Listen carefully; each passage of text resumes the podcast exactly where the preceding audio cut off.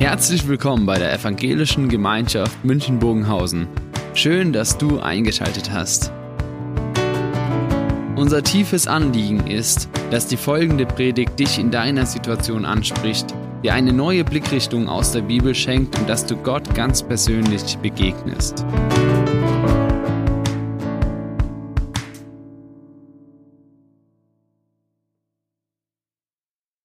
Ja, heute geht es in der Predigt um das Handeln Gottes, bei dem wir mitwirken können. Und wir haben gerade auch die, die große Karte gesehen von der Weltverfolgungs, vom Weltverfolgungsindex. Diese große Karte, wo die Menschen aufgezeichnet sind, die Länder aufgezeichnet sind. Da sind die Menschen, die werden wirklich verfolgt. Und eigentlich schreit diese Karte nach äh, Gerechtigkeit. Sie schreit danach, die roten Felder sind tiefrot, weil es wirklich heftig ist. Und wenn ich dann drauf schaue auf so eine Karte und wenn Sie drauf schauen, denkt man irgendwie krass, was passiert eigentlich? Die ganze Welt ist übersät, überall gibt's über, nicht überall, in jedem Land, aber in den meisten, vielen Ländern gibt es einfach krasse Zustände für Christen. Ich habe mich da mal bei diesem Anblick auf so eine Karte dabei ertappt zu sagen, eigentlich könnte man es doch besser regeln.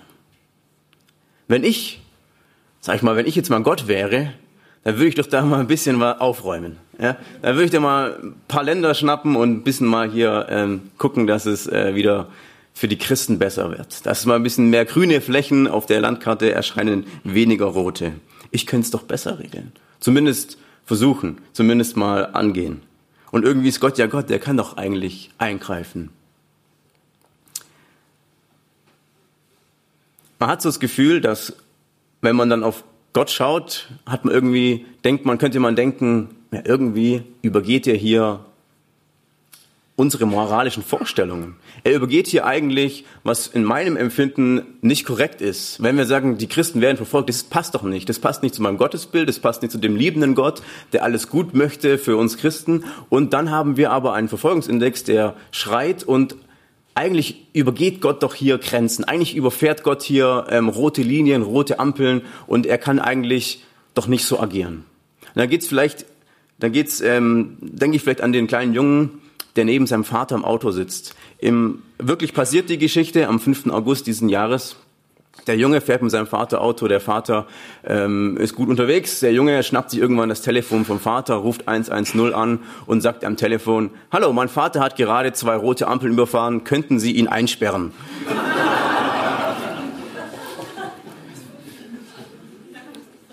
Also der Vater ging noch glimpflich davon, er wurde nicht eingesperrt. Zwischen mir und Gott gibt's keine Polizei, keine höhere Instanz, die irgendwie was regeln könnte. Aber eigentlich würde ich am liebsten Gott auch sagen, wenn du diese Karte anguckst, da hast du rote Linien überschritten. Da hast du rote Ampeln überfahren. Für meine Maßstäbe, für mein Gerechtigkeitsempfinden ist es eigentlich nicht richtig. Da übergehst du Dinge. Und das ist, glaube ich, eine ganz große Frage, die wir haben. Und ähm, diese Frage, die werde ich aufgreifen mit auch dem Bibeltext, den wir heute ähm, lesen werden. Und zwar geht es da um Abraham. Das ist ein, eine Geschichte, die wahrscheinlich wenig gepredigt wird zum Thema Gebet, obwohl es ganz viel mit Gebet zu tun hat. Es war so, dass Gott Abraham besucht hat. Er hat einen Plan gefasst gehabt und hat ihm Abraham gesagt. Gott ging zu Abraham und sagte ihm, ich werde Sodom und Gomorra vernichten, weil da ist so viel Geschrei, so viel Ungutes, so viel Sünde in den Städten das kann ich nicht weiter dulden. Und ich lese 1. Mose 18 ab Vers 20. Ich nehme noch den Drücker. Genau. 1. Mose 18 ab Vers 20. Darum sagte der Herr zu Abraham, über die Leute von Sodom und Gomorra sind schwere Klagen zu mir gedrungen. Ihre Schuld schreit zum Himmel, deshalb will ich jetzt hingehen und mit eigenen Augen sehen, ob das wahr ist, was ich gehört habe. Ich will wissen, ob sie es wirklich so schlimm treiben. Abraham aber blieb vor dem Herrn stehen. Abraham trat an ihn heran und sagte, willst du wirklich Schuldige und Unschuld, Unschuldlose ohne Unterschied vernichten? Vielleicht gibt es in Sodom 50 Leute, die kein Unrecht getan haben. Willst du sie auch umkommen lassen und nicht lieber die ganze Stadt verschonen wegen der 50? Du kannst doch nicht die Unschuldigen zusammen mit den Schuldigen töten und die einen genauso behandeln wie die anderen. Du bist der oberste Richter der ganzen Erde. Darum darfst du nicht selbst gegen das Recht verstoßen. Der Herr sagte, wenn ich in Sodom 50 Unschuldige finde, will ich ihretwegen die ganze Stadt verschonen. Wer die Geschichte kennt, weiß, wie es weitergeht. Abraham kommt in Fahrt. Abraham sagt sich, okay, 50 hat er gesagt, ich gehe runter auf 45. Und dann gehe ich runter auf 40. Und Gott sagt immer, okay, wenn ich 45 sehe, finde, dann vernichte ich sie nicht. Bei 40, okay. Abraham ist nicht derjenige, der jetzt richtig hart reinhaut. Er sagt, Gott, bitte sei mir nicht böse. Aber was ist, wenn nur 30 da sind? Gehst du auch noch? Würdest du trotzdem die Stadt ver vernichten? Und Gott sagt, nee, okay. Bei 20, okay. Und Gott, Abraham macht den letzten Anlauf und sagt, okay, wie wär's mit 10? Und, und Gott sagt auch wieder dazu, alles klar, wenn ich 10 finde, dann werde ich die Stadt nicht vernichten. Damit brach das Gespräch mit dem Herrn ab, er ging weiter und Abraham kehrte heim. So die Geschichte. Wir möchten mal ganz vorne anfangen. Was macht Gott, wenn er eine Stadt sieht, ein Land sieht, eine Situation sieht, wo Ungerechtigkeit herrscht? Das ist vielleicht die Voraussetzung für das, was danach kommt. Es ist so, dass wir hier einen Gott haben, der ähm, schaut, hinschaut und erstmal eine Stadt sieht, die Hilfe ruft. Eine hilferufende Stadt und Gott ist derjenige, der dann souverän drüber steht. Wir lesen im Text, dass er ganz anders agiert. Er geht hinunter in die Stadt. Die Leute, über die Leute in Sodom und Gomorra sind schwere Klagen zu mir gedrungen. Ihre Schuld schreit zum Himmel. Deshalb will ich jetzt hingehen und mit eigenen Augen sehen, ob das wahr ist, was ich gehört habe. Ich will wissen, ob sie es wirklich so schlimm treiben. Also Gottes Bewegung ist hier, ich schaue hinein. Ich gehe in die Welt hinein und es ist ganz, das ist wie, wie wenn Gott eine Person wäre. Ja, ich muss mit meinen Augen sehen. Wie ist da, was ist da los? Es ist der Gott, der hier hinabgeht auf die Erde, der einfach sagt, ich gehe in die Erde hinein, ich möchte auf die Welt kommen, da wo das Leid am allergrößten ist, da will ich hingehen und ich muss es mir mit eigenen Augen anschauen. Die Ungerechtigkeit, die lässt Gott nicht einfach so kalt. Er sagt, ich gehe hin, ich muss es sehen, ich möchte dabei sein.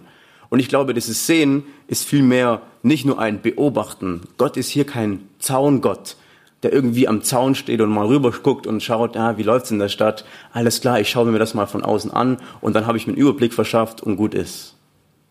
Gott ist hier kein Zaungott, sondern Gott ist hier ein mittendrin Gott. Ein Gott, der wirklich hineingeht. Und ich glaube, wenn man jetzt an Jesus denkt, denkt man richtig. Jesus, der, wir stehen kurz vor Weihnachten, zumindest auf meinem Kalender. Jesus, der hineingeht in die Welt und sich selbst hineingibt in dieses, auch in diese Leiterfahrungen, in die Erfahrungen, die die Menschen machen und sich nicht eben als Beobachter, als Zaungott gibt, sondern wirklich als der, ich bin mittendrin. Gott sieht also hin. Was will aber er, was will Gott nun von Abraham? Was will er von uns, wenn er hinschaut? Und Abraham steht in dieser Geschichte irgendwie nur daneben. Er steht auf dem Hügel, er schaut so hinunter in, in das Gebiet, wo Sodom und Gomorra war, und er schaut rein, was will Gott von Abraham? In Vers 22 und 23, da lesen wir das, Abraham aber blieb vor dem Herrn stehen. Abraham trat an ihn heran und dann redete Abraham. Der Plan Gottes der, der hat, ähm, Abraham hat ihn gehört, weil Gott gesagt hat, ich erzähle ihn, ihn dir. Ich möchte dir den Plan erzählen, den ich vorhab. Und dann ist es so, dass hier steht, Abraham bleibt stehen. Abraham möchte nochmal vor Gott hintreten und es, es sieht so aus erstmal, wie wenn es Abrahams Initiative ist. Aber im hebräischen Text, wenn man da tief gräbt, dann merkt man, da steht noch etwas anderes dahinter, etwas Größeres, und zwar die Tatsache, dass es nicht nur Abraham ist, der hier stehen bleibt, sondern auch Gott, der innehält. Ich glaube, jeder kennt die Situation. Ähm, sagen wir mal, ich ähm, komme zu Anne, wir kennen uns ganz gut und wir, ich, ich gehe hin und sage, Anne, ich habe da einen Plan, ich erzähle dir mal kurz und, ähm, und dann vielleicht, ja, du weißt schon, ähm, es ist ein großes Ding, es ist mir irgendwie schwer, es ist ein komplexes Thema und ähm, Anne, ich gehe hin, ich verstumme und dann kommt diese eine Geste, die keiner besser machen kann als Barack Obama. In diesem Clip. Diese Geste mit, ja, was sagst du dazu? Was ist, was ist deine Meinung dazu? Also, Gott, ich mach's mal weg, sonst lacht ihr die ganze Zeit. Es ist das Verstummen Gottes vor Abraham, der da steht und sagt, ja und, was sagst du dazu?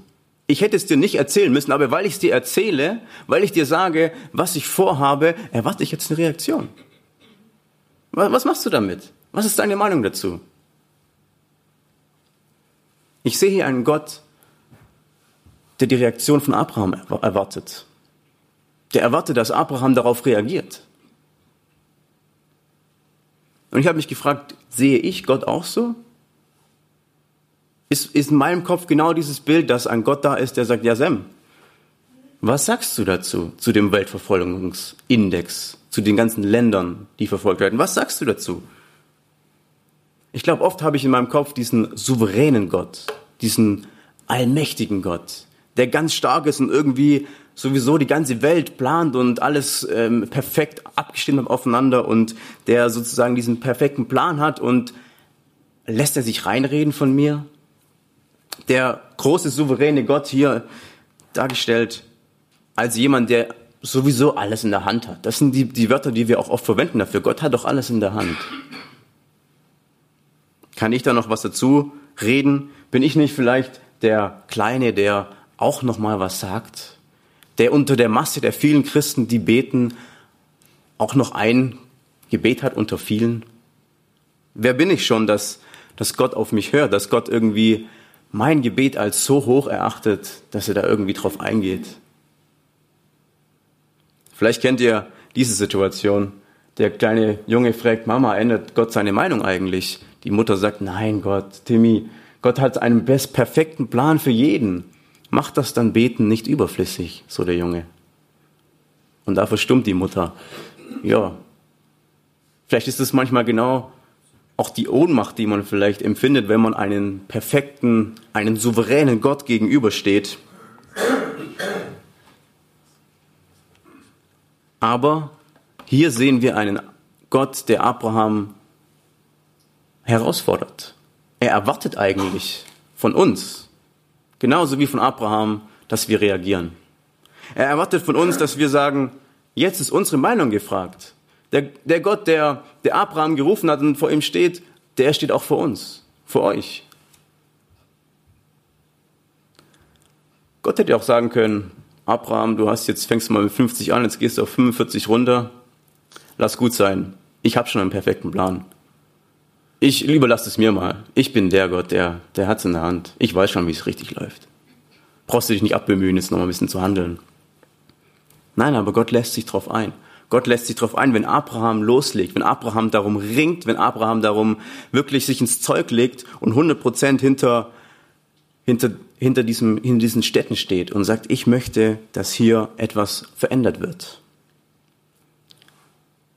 Und ich glaube, das ist der Punkt, wo Gott so steht und wir auch das annehmen können, dass wir Gott so, so sehen. Er steht vor uns. Was machen wir? Mein zweiter Punkt war, Gott erwartet unsere Fürbitte. Und vielleicht ist genau das, was wir auf unseren Gebetszettel mit aufnehmen können.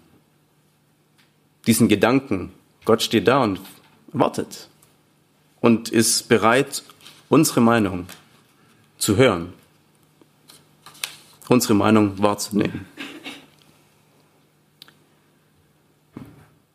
Jetzt gehe ich nochmal auf die Fürbitte selber ein. Was hat eigentlich Abraham wirklich gebetet? Was war der Inhalt? Was ist vielleicht auch unser Inhalt, wenn wir jetzt beten? Für die Völker, für die Menschen, für die Verfolgten. Und ich lese nochmal den Vers 23 mit uns. Willst du wirklich Schuldige und Schuldlose ohne Unterschied vernichten?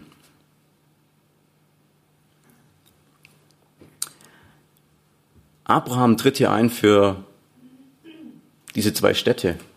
Als erstes aber denkt man, Abraham tritt ein für, für die Gerechten. Weil es gibt ja noch ein paar wenige, die wahrscheinlich in dieser Stadt noch die Guten sind. Da ist unter anderem auch Lot, sein Neffe dabei und dessen Familie. Da gibt's noch ein paar, das weiß Abraham. Da gibt's noch ein paar, für die könnte ich eigentlich auch eintreten. Abraham könnte sagen, hey Gott, da ist mein Neffe, hol den noch raus, bevor du es platt machst.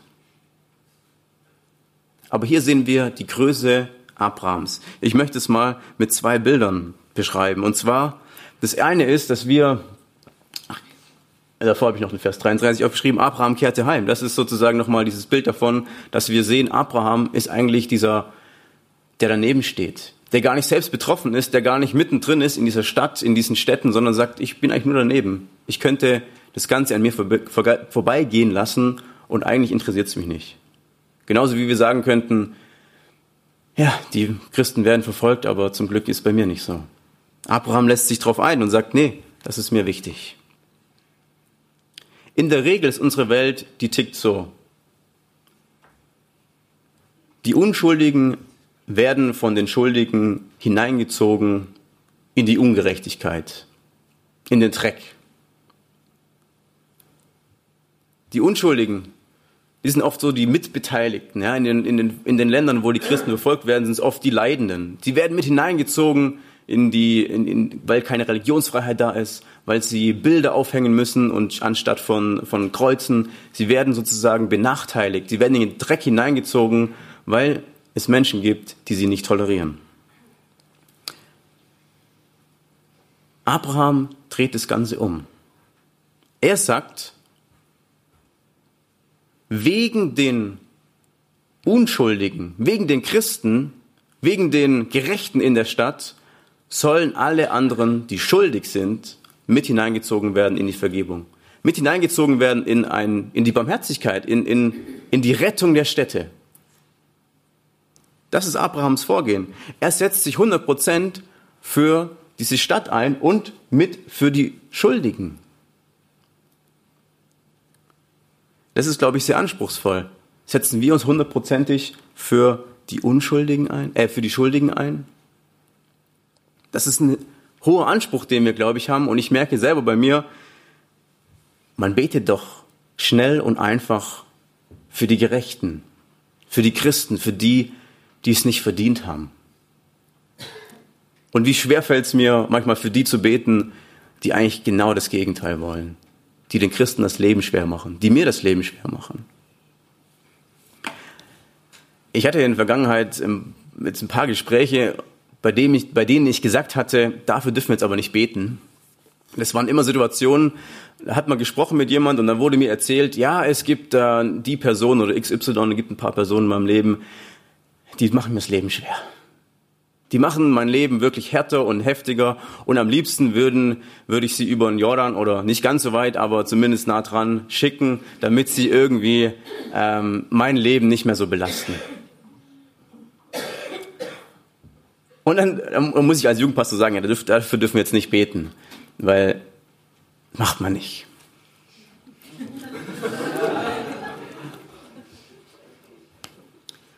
Ich glaube, es ist eine große Frage, die wir hier haben, und zwar, dass wir wirklich beten wir, können wir beten für Kinderschänder? Können wir beten für diejenigen, die Mörder sind, für diejenigen, die das Leben einem schwer machen, für diejenigen, die wirklich Schuld in diese Welt hineinbringen? Eigentlich sagt man am liebsten, ich bete für die, die, denen es gut geht, für meine, für meine Leute, für die Christen und sagt dann den anderen, für die anderen kann ich nicht beten. Es geschieht ihnen vielleicht gerade recht, dass es ihnen mal nicht so gut geht. Bonhoeffer hat da so ein krasses Zitat gebracht. So viel ein Mensch an der Fürbitte zweifelt, so viel an Selbstgerechtigkeit steckt noch in ihm.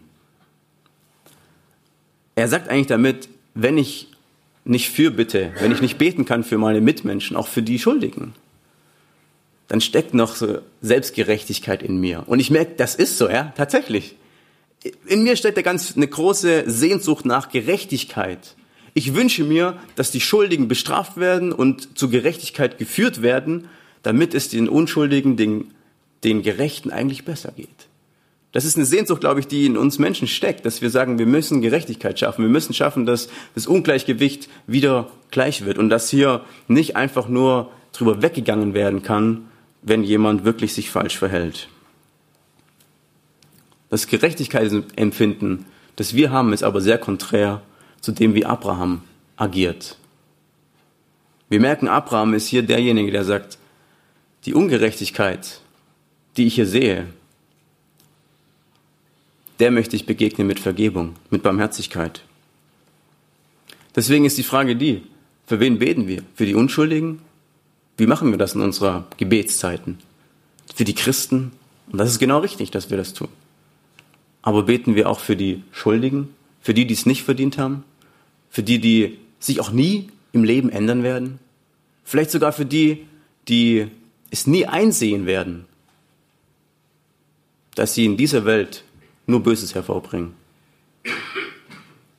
Abraham macht das. Er betet für die Barmherzigkeit für beide, für die Unschuldigen und für die Schuldigen.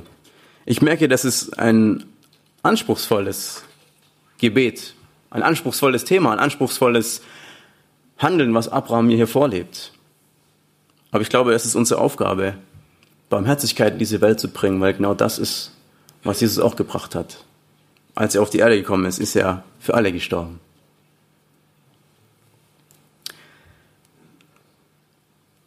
Manche kennen ja die Geschichte, wie sie ausgeht, und eigentlich ähm, könnte man sagen, ja, da passiert doch noch was, da musst du auch noch drauf eingehen.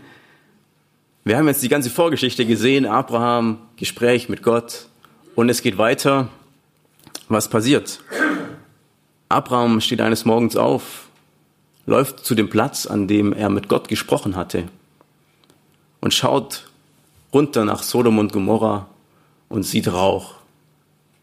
Rauch aufsteigen von der vernichteten Stadt, Sodom und Gomorra. Die einzigen, die gerettet wurden, waren Lot, seine Kinder und seine Frau hatte auch eine Chance.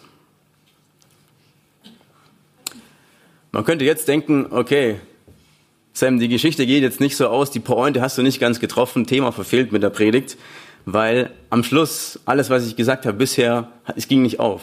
Gott ist ja doch der souveräne Gott. Gott ist ja doch der Gott, der, der sagt, nö, ja, mach ich doch meinen Plan. Nett, dass du mit mir gesprochen hast, Abraham. Hat mich gefreut, dich zu hören, deine Meinung. Aber letztlich mache ich doch, was ich will.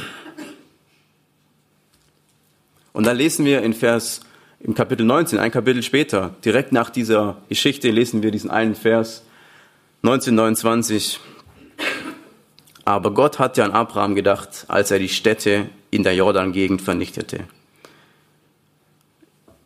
Er, vernicht, er sorgte dafür, dass Lot, der dort wohnte, die Katastrophe entging.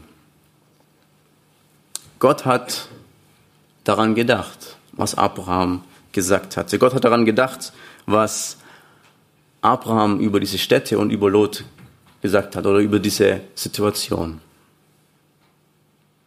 Klar, es ist anders ausgegangen, wie man es erhofft hat. Es ist wäre für mich mehr Hollywood-mäßig gewesen, wenn am Schluss irgendwie alles Freude und Friede gewesen wäre. Alles in schönen Farben. Nein, so ging es nicht aus. Abraham hatte vielleicht auch, hatte auch gehofft, es anders ausgehen zu sehen, aber es ist anders gekommen. Schmälert der Weitergang der Geschichte jetzt also unser Mitreden bei Gott? Schmälert es das Handeln Abrahams? heißt es eigentlich am Schluss, Gott nimmt es doch nicht so ernst, wenn wir reden? Gott nimmt doch nicht so wirklich ernst, wenn wir ihm sagen, wir beten für die Christen, wir wollen Gerechtigkeit, wir wollen Barmherzigkeit auch. Macht das das Beten überflüssig?